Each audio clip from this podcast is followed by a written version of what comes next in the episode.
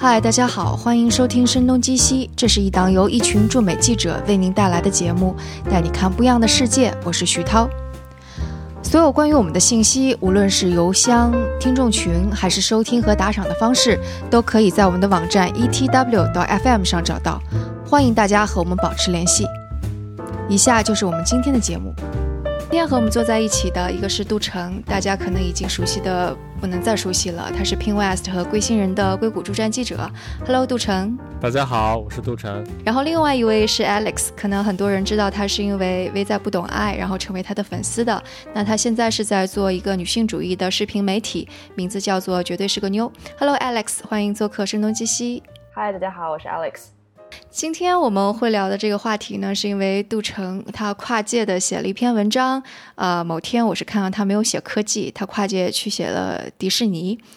以及他作为一个男生呢，他写的迪士尼是呃，他写的是迪士尼的公主们，所以就是嗯，还是蛮有意思的。所以杜成，你要不要先说一下你你你你你为什么会想到要写要去写迪士尼的公主？这个文章我一开始其实是看到最近迪士尼放出了二零二零年真人版电影《花木兰》的这个预告片，就是刘亦菲主演的那个版本。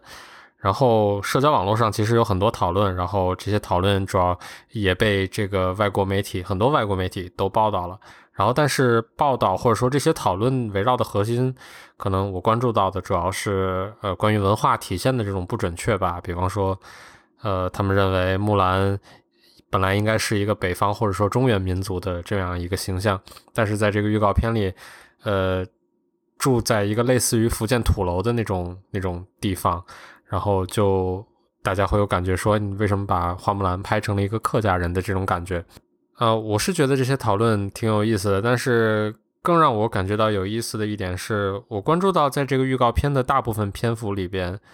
然后木兰是以一个披头散发的一个穿着红红色衣服的这种非常标准的女性的这种非常标准清晰的这种女性的形象，呃存在的。然后她在战场上跟这个来犯的呃敌方士兵进行交战啊之类的。然后这跟之前九几年的那个动画片版本的花木兰有非常大的不同。当时那个动画长片里边，花木兰主要是穿着。就是像其他的士兵一样的那种铠甲，然后头发在大部分时间里面是包起来的嘛，因为这讲的是一个代父从军的故事。但是在这个预告片里，呃，挺不一样的。然后一直在强调这个木兰本身是一个女生的形象，我觉得挺有意思的。然后就让我想到，是不是可以研究一下，呃，迪士尼的这个公主类型的这种电影。然后，呃，从最开始的这个白雪公主。这个是应该是一九三七年拍的，然后一直到最近，呃，无论是呃这个《冰雪奇缘》啊，然后以及一些最近的一些《海洋奇缘》之类的这些片子，然后在这些片子里面，经过这么多年，大概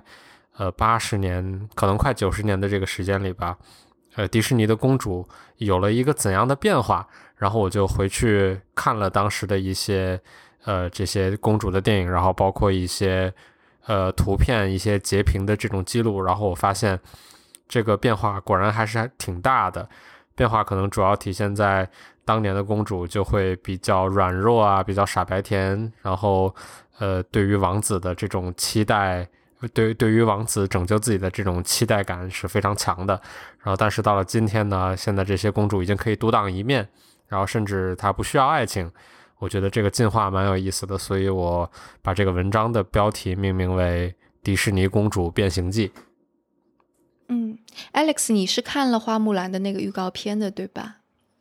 花木兰的预告片我好像看了，对，但是嗯，印象不是很深啊。好吧，我对于花木兰倒是有一个有一个印象，倒挺有趣的，因为我很小的时候刚上高中，嗯，去国外有一次交流，然后那时候去了墨尔本一个家庭里面。呃，到那之后，就就就几个小小朋友之间，大家互相分享说最喜欢哪一个迪士尼电影，他们都说最喜欢木兰。我当时就觉得惊了，就是木兰跟你们有什么关系啊？你们为什么会喜欢她？而且当时那个年代，在木兰那个动画长片出来的时候，还有一个国外的风，国内的风声，就是说啊，美国人又在丑化中国人的形象，把木兰画这么难看，然后说中国人不是都是这样那个什么掉掉眼睛、单眼皮的。所以那那时候木兰在中国好像并没有觉得是一个。嗯，我不记得了，反正在有在说长相大家不满意，然后我发现在国外他就很受喜爱，就觉得有点哎，这是为什么？哎，他们有说原因吗？没有，因为大家都太小了，然后可能说不出来，不懂为什么。所以就都是高中生是吧？嗯，对对对对，应该是刚上高一之类的，就年纪还挺小。然后，嗯，我那时候也不懂什么，你要表达自己观点。然后，我就现在就好像可能像喜欢 Elsa，就是像《冰雪奇缘》的那个 Elsa 公主一样，他喜欢那个木兰，是她有自很有自己的主动性，然后能力很强，自己能够趟平很多事情，会让会让人觉得很容易喜欢这样的角色。嗯，对的，对的。其实，在美国这些年讨论说，呃，公主像 Elsa 公主体现了怎么样？说那那部电影当中不需要有王子来拯救，这种话题挺多的，但是。我想，可能在中文媒体界，我我想杜晨可能写的这一篇说之前的公主是什么样的，然后她怎么进化的，可能还真的是蛮少见的。杜晨，你要不要再把你当时说的就这段历史再说一下？因为我想，可能并不是所有的人都有看过你这篇文章。呃，我觉得这个第一个阶段，我其实，在文章里有一个命名吧，我就我我想把它命名为这个黑历史的时代，然后或者说。呃，对，就是黑历史。然后我其实给了他一个一个副标题，叫做《来自城堡带着爱的王子和随便谁都可以的这个公主》。然后这个是从呃在呃从一九三几年，然后一直到呃五十年代，迪士尼做的这个三部动画长片的这个剧情，然后以及里边女性形象从他们的身上总结出来的。第一部其实就是一九三七年的这个。呃，应该是迪士尼的第一部动画长片，也是第一部公主系列的这个片子，就是《白雪公主和七个小矮人》。这个里边，白雪公主其实扮演的是一个，呃，在大部分时间里，她是一个扮演着一个一个类似于保姆的一个形象吧。因为她当时被被这个继母陷害，她流落到森林里的时候，她呃碰到了这些小矮人，然后她想要寻求一个庇护所，所以她跟这些小矮人说：“说我答应你们，我可以。”清理你们，我可以给你们洗衣服，我可以收拾你们的垃圾，我可以给你们做饭。然后他相当于是扮演了一个一个保姆加一个，甚至是因为这些小矮人本身很矮，他的那个形象就有点像是一个母亲的形象的这种感觉。他必须要扮演这样的形象，然后才可以说被这些小矮人收留，然后被他们庇护，然后再寄居在他们的这个家里嘛。然后。这个形象其实就很体现当时的人们对于这个女性的一种认知，就是，呃，贤妻良母，然后以及你对你你在社会上所扮演的这个这个职能大概是什么样的？其实基本上没有社会意义上的这种职能，基本上就是你的呃，作为一个女性，你的所有的功能全都在家里体现。呃，当时的这些迪士尼的电影里边。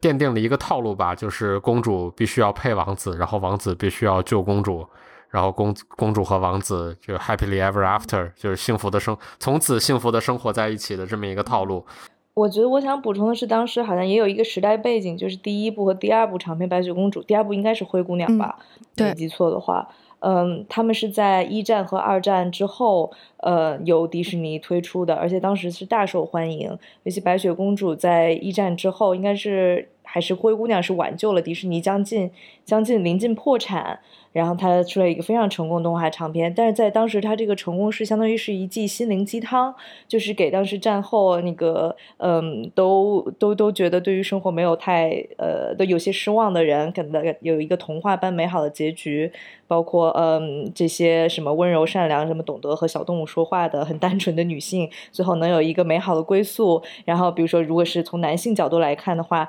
那他也能最后能和这个美丽的女性一起呃结成一个幸。福的家庭，所以当对于当时那些人来说，他们应该 丝毫不会感觉到有冒犯，可能这是一个呃生活的美好希望，是吧？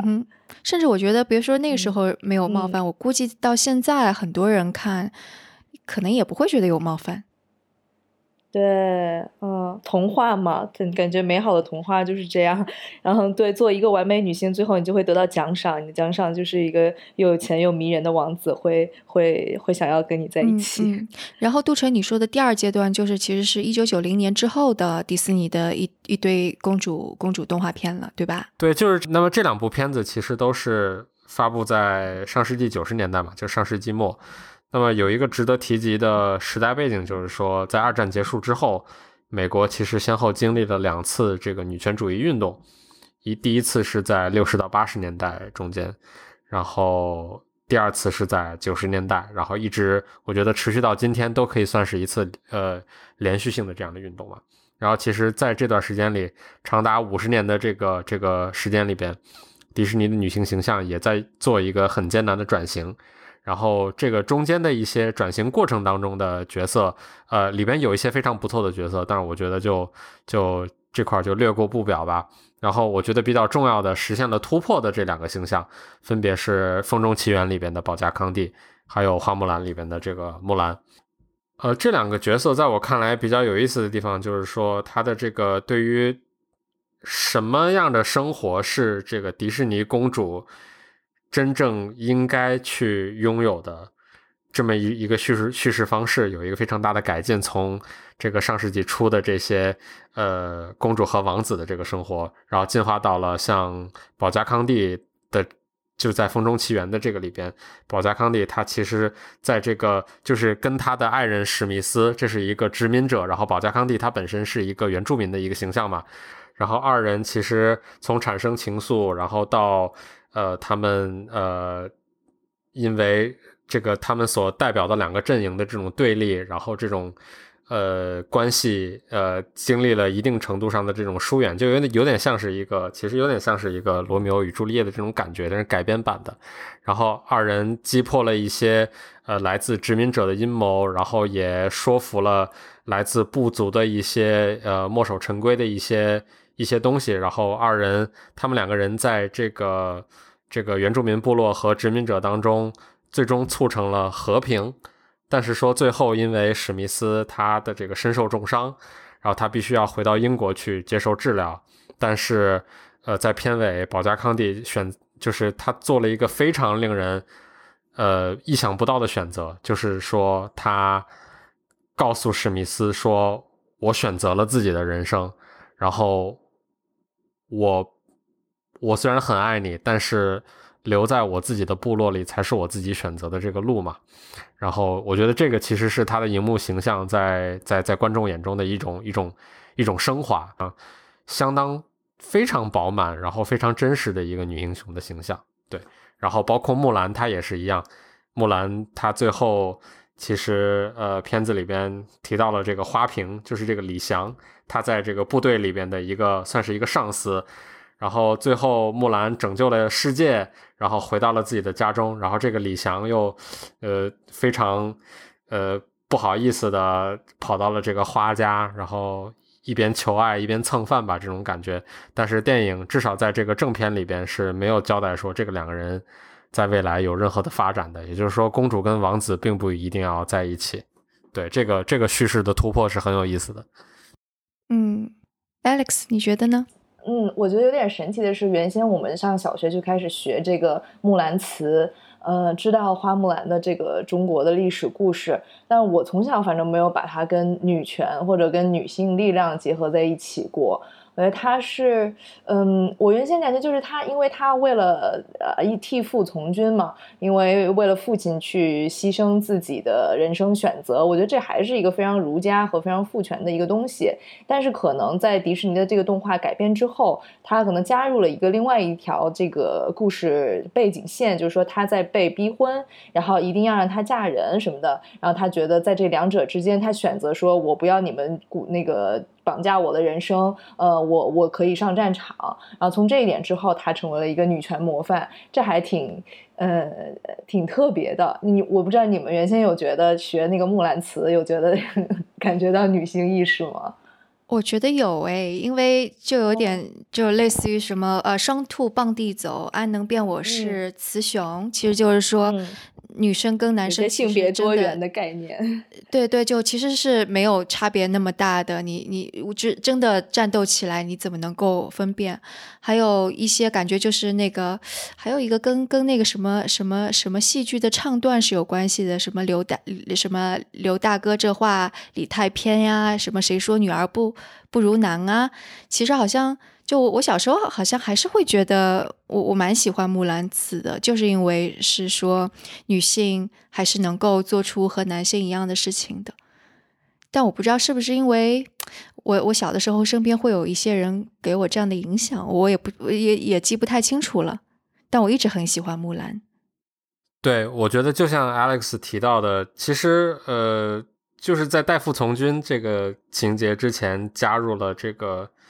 呃，被逼婚啊，然后包括木兰跟这个媒婆，她有一次有一次约定，然后她要穿着好看的衣服，化了妆去见这个媒婆，但是她当时是没有做到这个事儿。这个桥段，我觉得这个肯定是迪士尼的编剧他主动去加进去的。我觉得这个东西很有意思的一点是，即便原著这个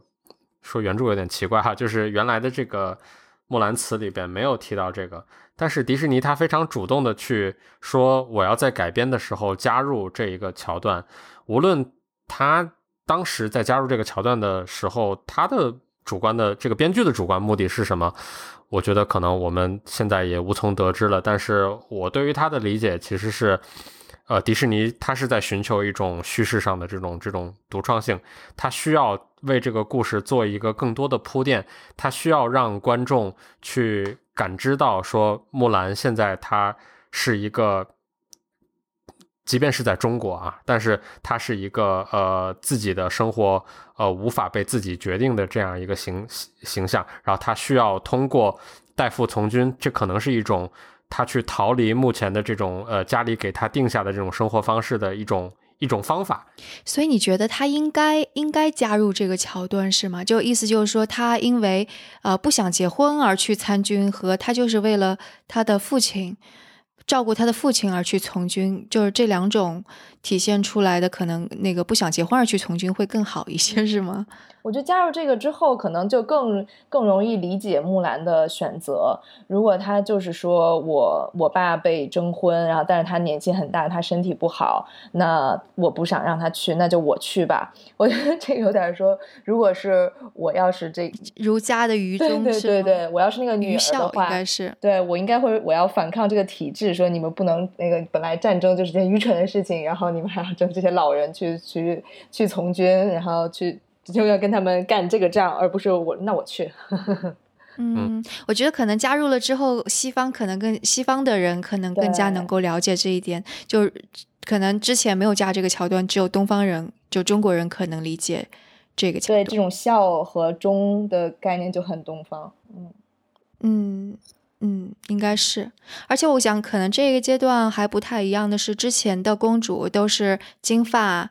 的白人的形象，但到了这个阶段，木兰是个中国人，《风中奇缘》当中的公主是一个呃印第安人吗？反正是那个美洲大陆上的原住民的这样一个角色，其实就更加多元了。其实也跟嗯，可能二战之后加上那个平权运动兴，美国的平权运动兴起，这个是有关系的。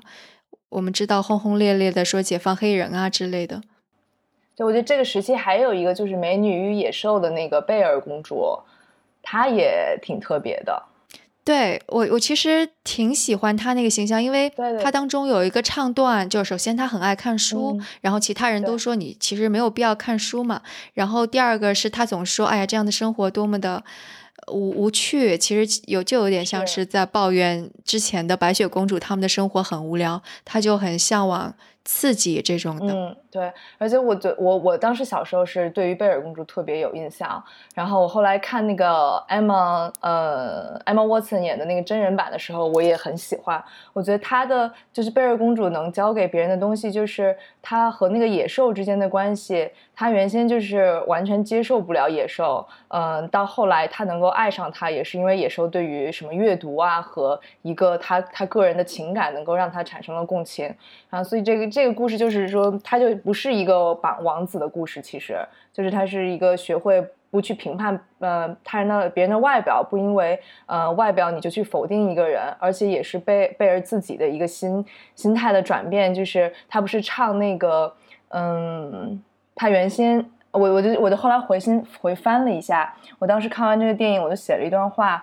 我就觉得他我喜欢他是因为他会学会推翻自己的预设，嗯嗯，有时候你会觉得我就是接受不了某个人或者接受不了某件事，然后当时以原先以为是自己很有主见，是自己很有自己的坚持，但是也有可能是你只是不停的蒙蔽自己，让让自己的偏见让你看不到真实的东西。所以他后来就是不光是看到野兽的从野兽的外表和野兽囚禁他父亲之外，他去慢慢了解到野兽什么样的人，然后他们互相爱上对方。就那句歌词也唱的是 “Finding you can change, learning you were wrong”，这是一个对于爱的一个还蛮好的一个态度。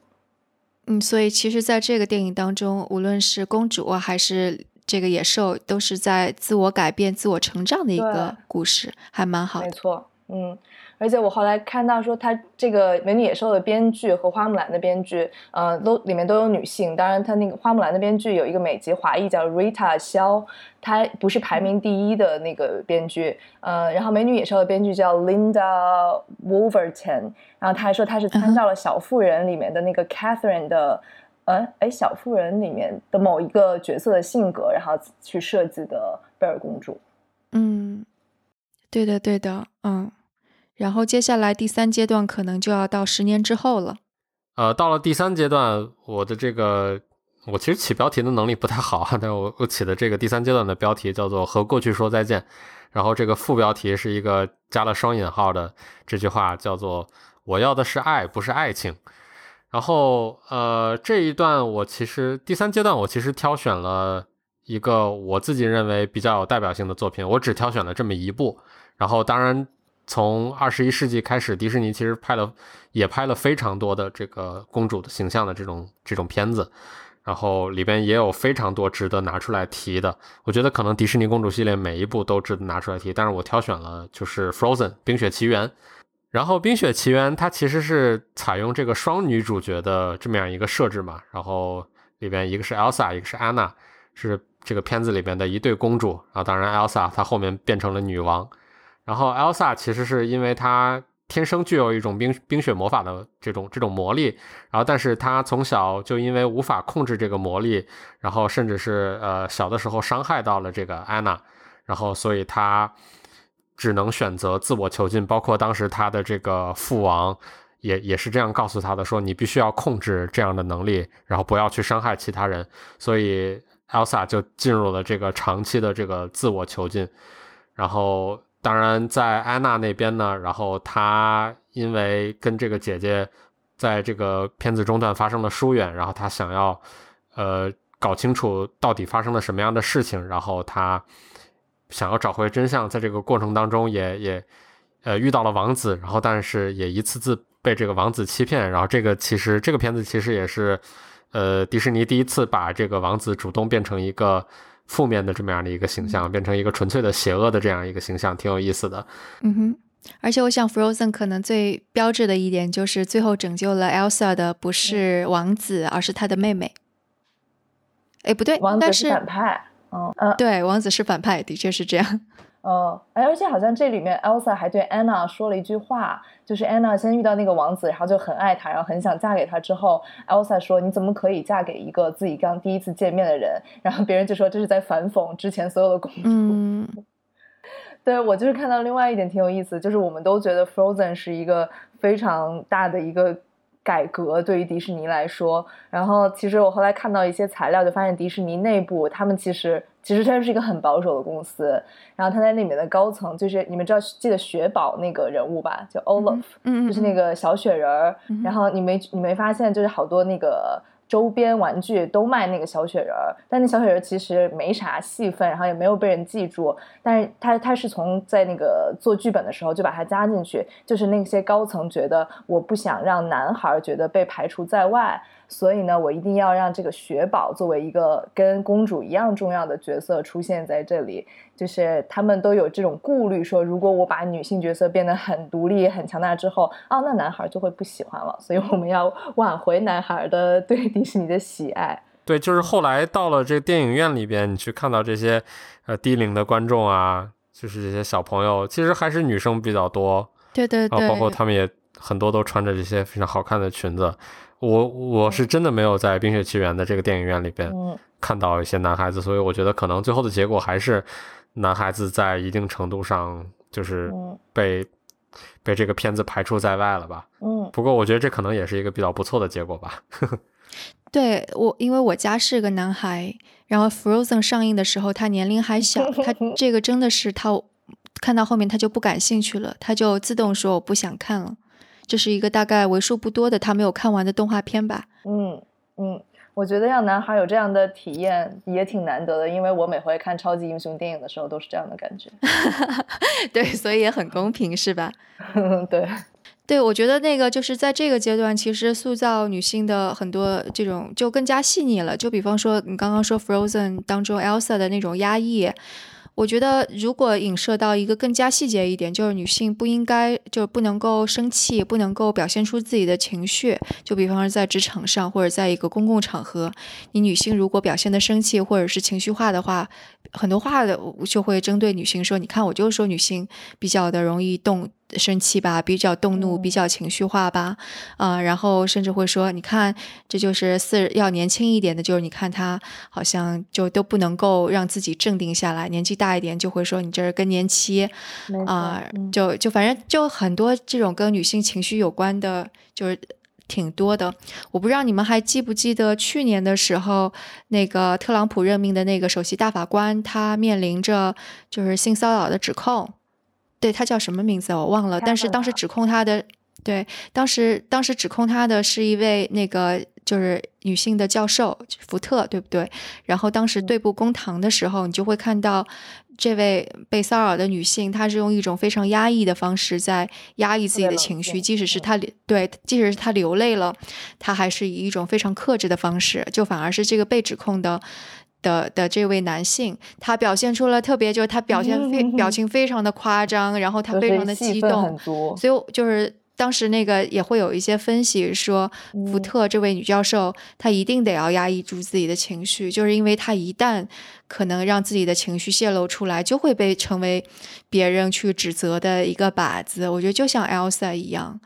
其实就我我觉得就是可能呃体现就是不但女性要改变，男性也要改变这一点。我觉得有一个电就是有一部电影是你在文章当中没有提到，但是我我还蛮喜欢的，就是《无敌破坏王二》。我不知道你们有没有注意？我也想说那个啊，是吧？哎，你你想说什么？先听听你说的。哦。他是因为那个是一八年的那一部《无敌破坏王二》，然后他在里面呢设计了一个段落，就是里面那个小姑娘那个云尼洛普，然后突然掉入了一个全都是公主在一起的房间，呃，所有公主都同框，然后还跟她进行了一些很搞笑的，就问她说：“这个啊，你也是个公主吗？”然后他们问了他什么词儿，她说：“你是不是很会和动物对话？呃，还有什么？你是不是被诅咒？”嗯，你是不是有 daddy 艺术？就是呃，他说我连哎，他说什么？我连爸，我连妈都没有。然后所有公主都回答说，对我们也没有妈妈，对，特搞笑。嗯，然后那一次还挺有历史意义的，就是因为他是第一次让所有公主都在一起，并且有互动。就是原先那个沃尔特迪士尼本人，他他就是不希望他的，哎，不知道谁做的一个规定，就在迪士尼内部，即便是在两千年他们有了那个公主这个产品线之后，所有公主有可能你买一个书包，那个书包上面所有公主都画在一起，但是他们每一个公主都眼神稍微看向不同的方向，就好像他们不在同一个空间里面，这是迪士尼故意的。然后你只要看到这一点，你以后。看所有的那个公主系列的那个嗯产品，都会发现这一点。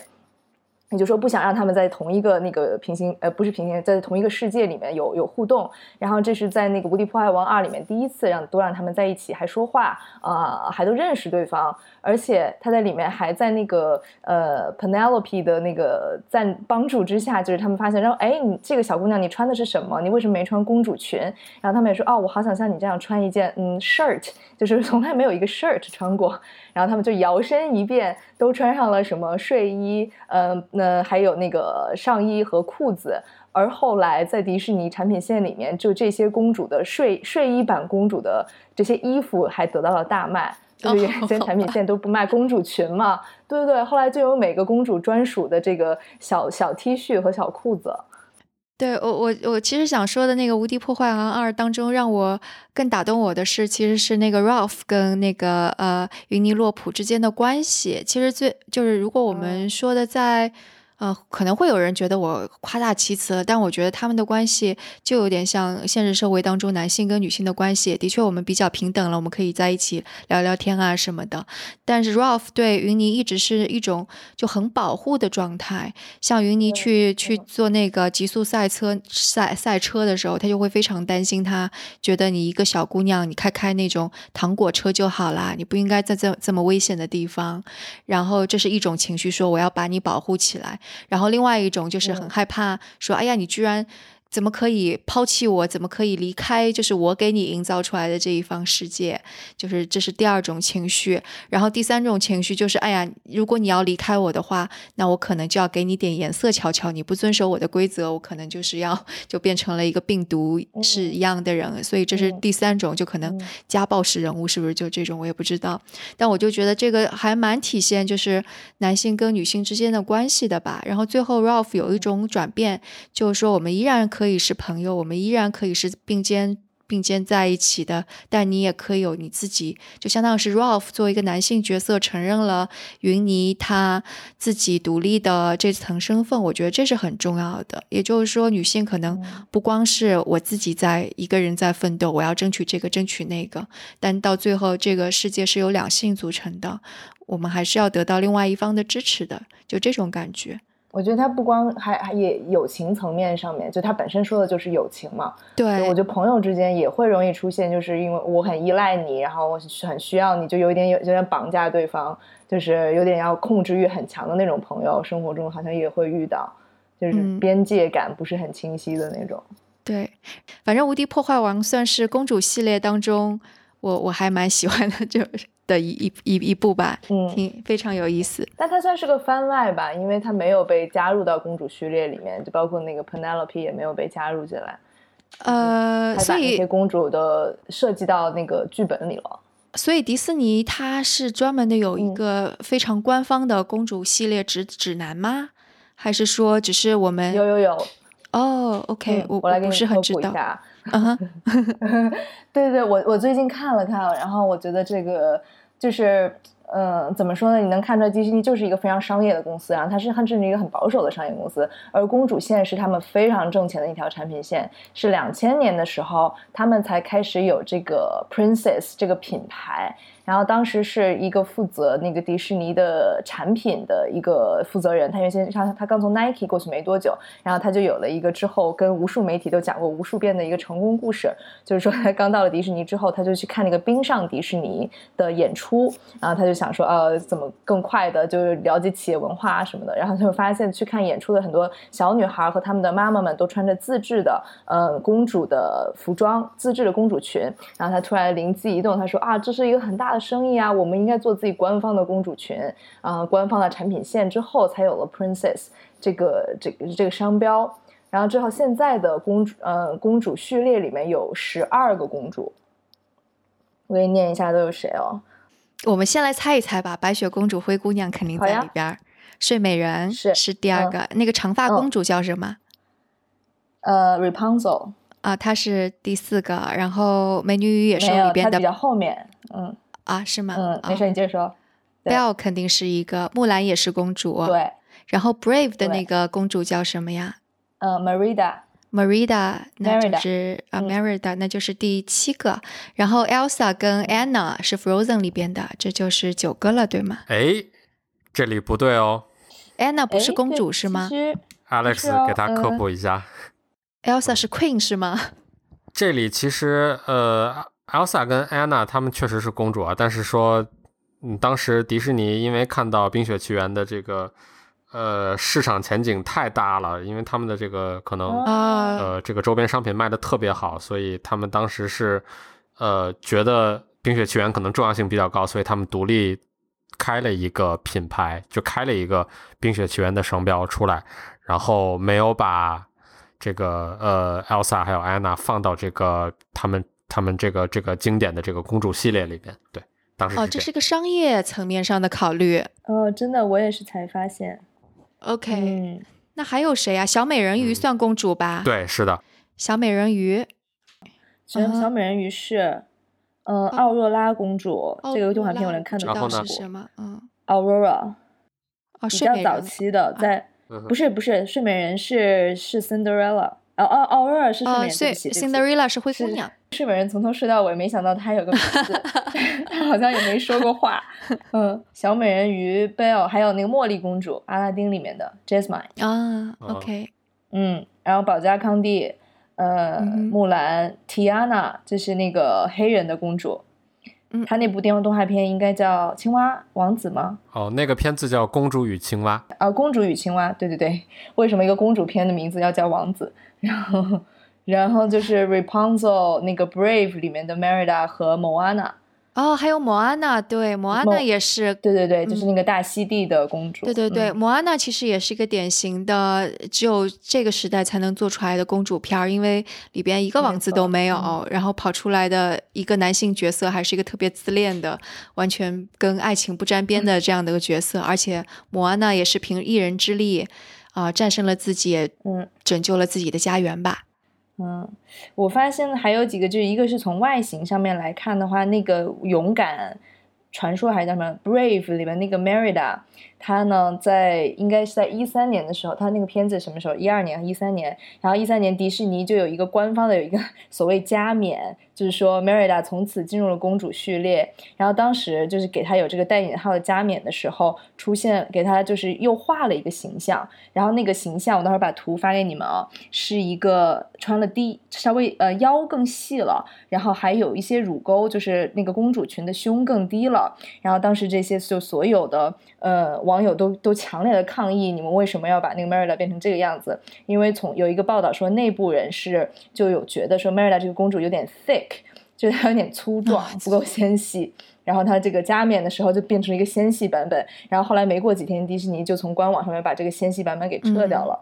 然后这是一个梗，还有就是要发现木兰在公主序列里面出现的时候，她是穿的是女装汉服，而不是她那个就是更能表现这个故事，就或者说故事的绝绝大部分的时长是她穿着战士的服装，对，但是她在公主序列的时候穿的是女装。嗯，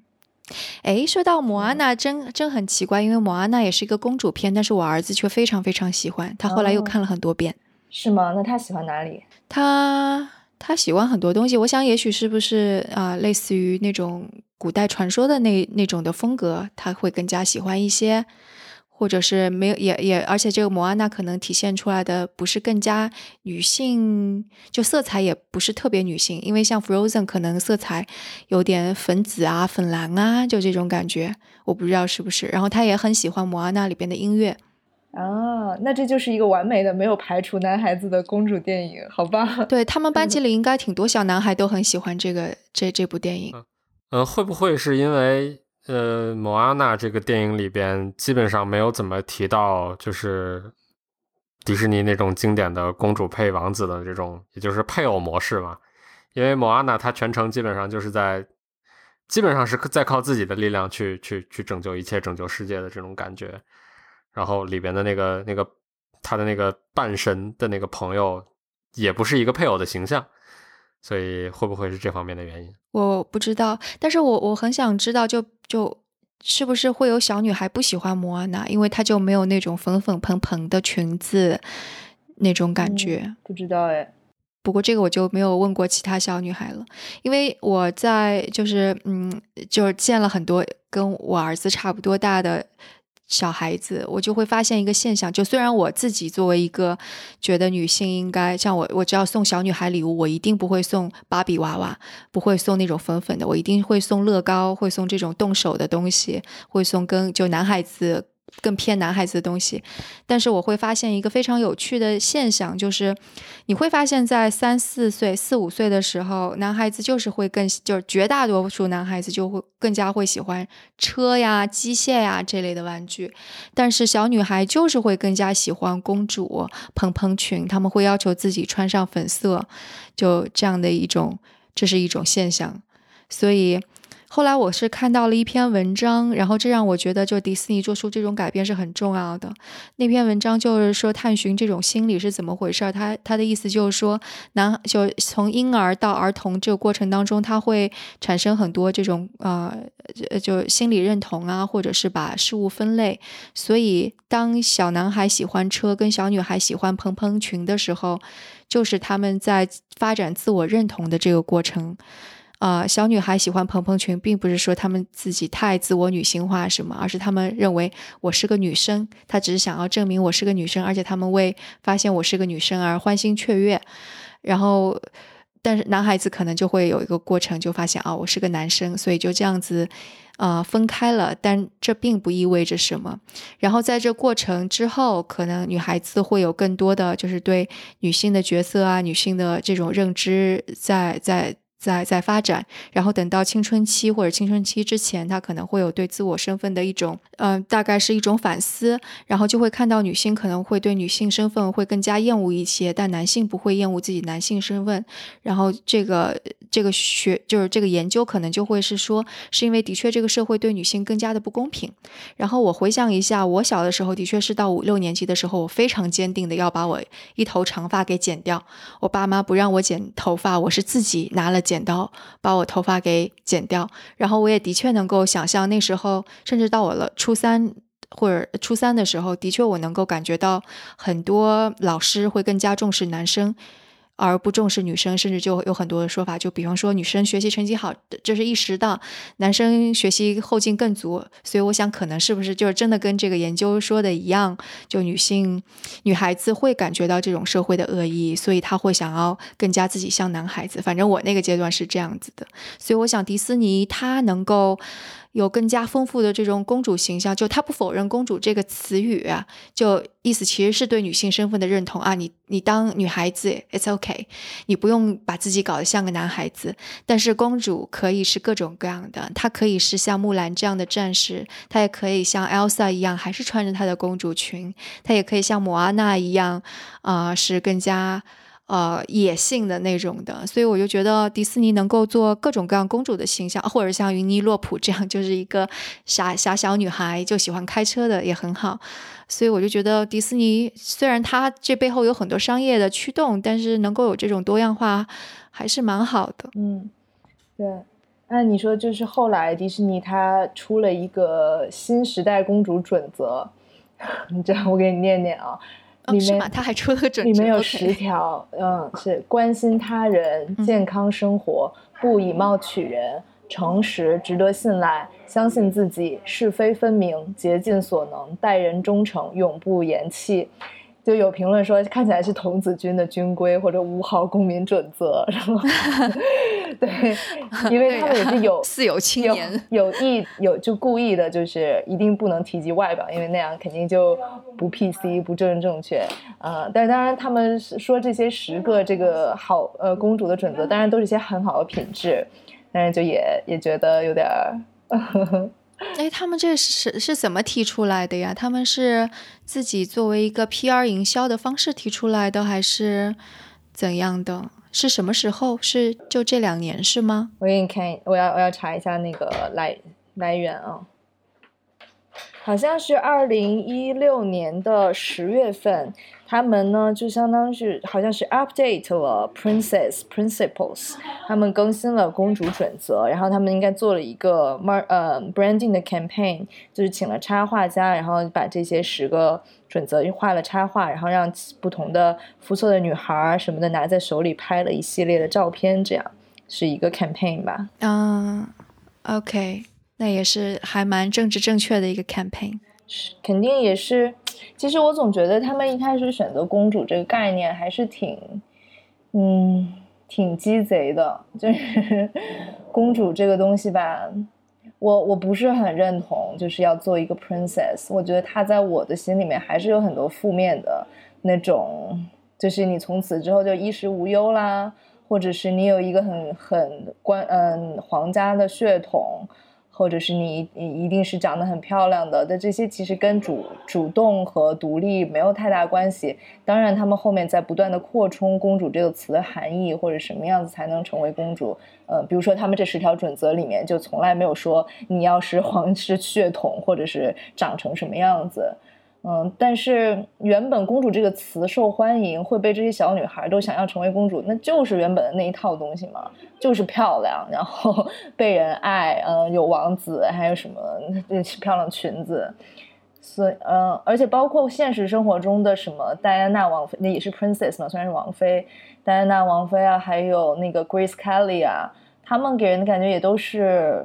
很美、很高贵，然后当然他们会。呃，会做很多慈善事业，但是还不是我心目中的最有力量女性的样子。嗯，但是我觉得如果做一个对比，就西方有公主的这个说法，但我们现在想国内的概念小仙女，就觉得迪士尼的确把嗯这种柔弱美丽的女女孩子的范围。扩展的更更广泛了，你就想，如果我们现在想中国的仙女，就还是那种很柔弱、弱不禁风的，就顶多是那种，嗯，可能还会会一些宫斗，是不是？就我们我我们的仙女的概念当中是完全没有更多元的形象的，小仙女或者是宝宝，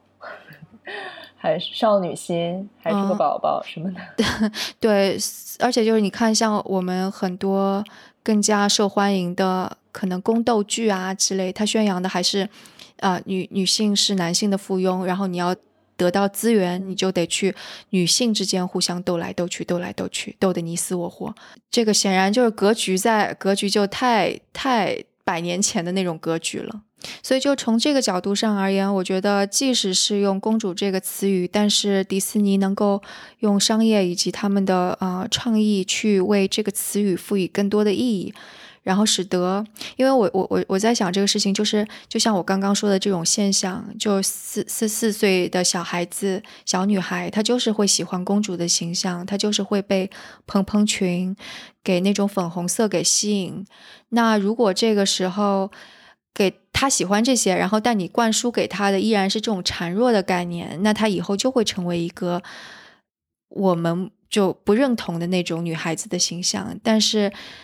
让他接受公主，但同时也让他知道公主是可以坚强，可以去打架，可以去保护自己的家人，可以去独立的面对很多事情。我觉得也挺好的。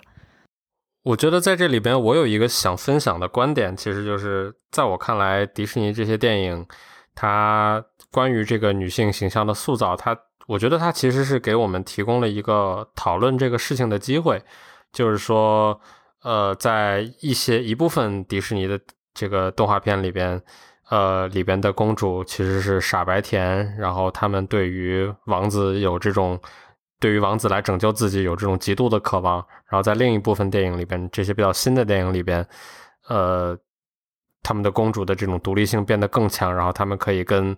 呃这个其他的男人呃拥有同等的地位。我觉得，无论是这个观众对于这个形象的，他更看重这个公主形象的哪一个部分？我觉得可能更重要的就是迪士尼的这些动画片给给予我们一个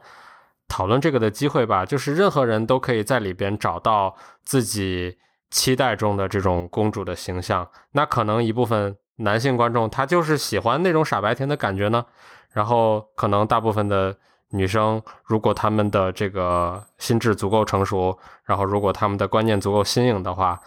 那可能他们会喜欢更独立的这种迪士尼的公主。我觉得是这样。嗯，哎，杜成，我要开始问你那个邪恶的问题了，就是你更加喜欢白雪公主还是喜欢木兰公主？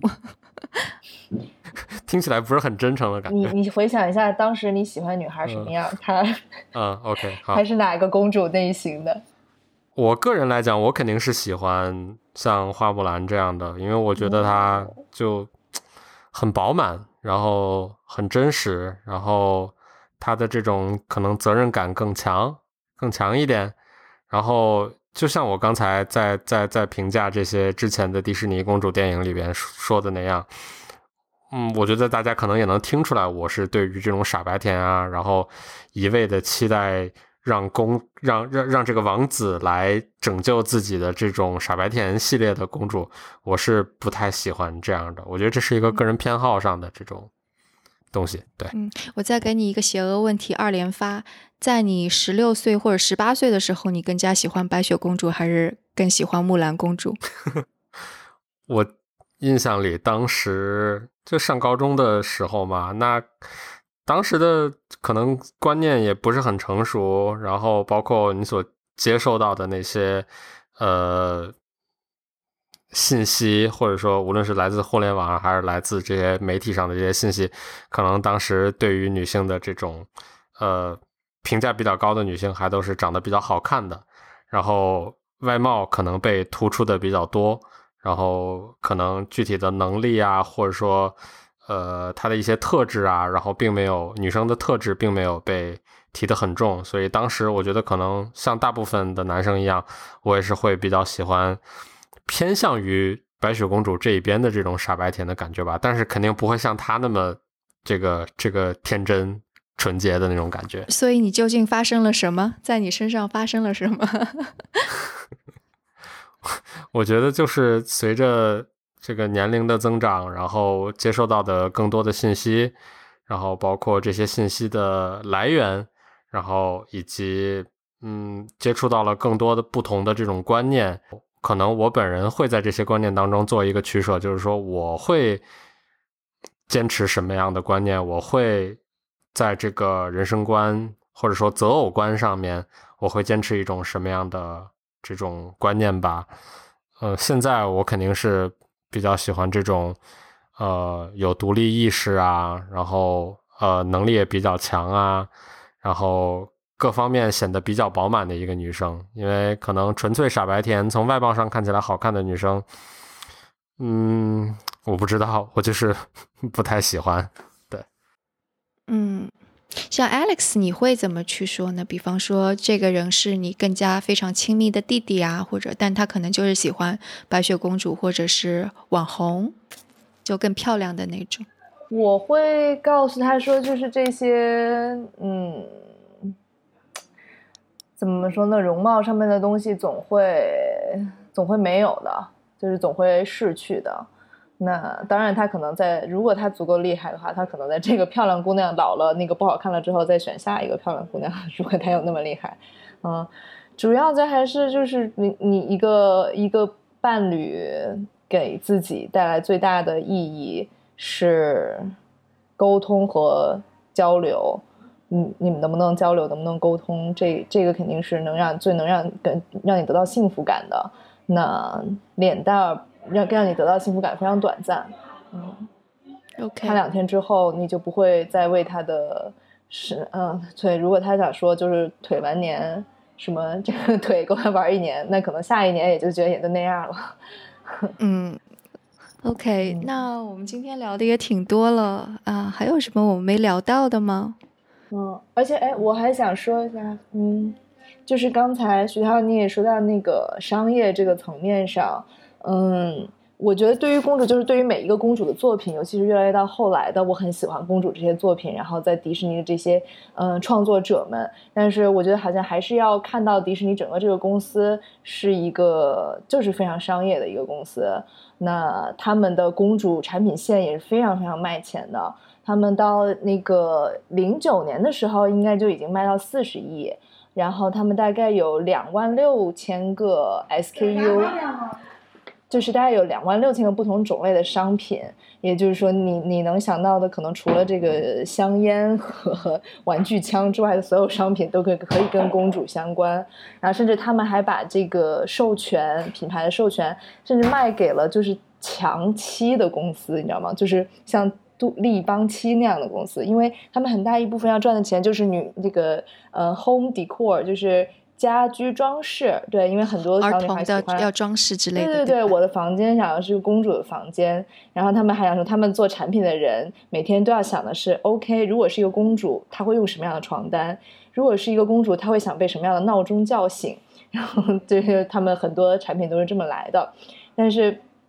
嗯，这但从另外一方面也就能看出来，就是因为它是非常商业的选择，然后女性她一定要展现女性现在更更。独立，然后更有自主的选择，否则的话，这些消费者可能会抛弃他们。这些妈妈们可能会不再让自己的女儿再看这些公主电影了，因为觉得三观太不正了。所以这也是一个对于呃女性运动来说一个很好的消息，就是商业必须要往这个方向去靠拢，或者对于这个各种呃少数族裔的权利啊，呃那个黑人权利，就包括呃小美人鱼的真人版。他会选择一个黑皮肤的一个女孩当做这个小美人鱼，我觉得都是对，而且这个当然肯定还是很有挑战性的，但是迪士尼还是有很可贵的地方。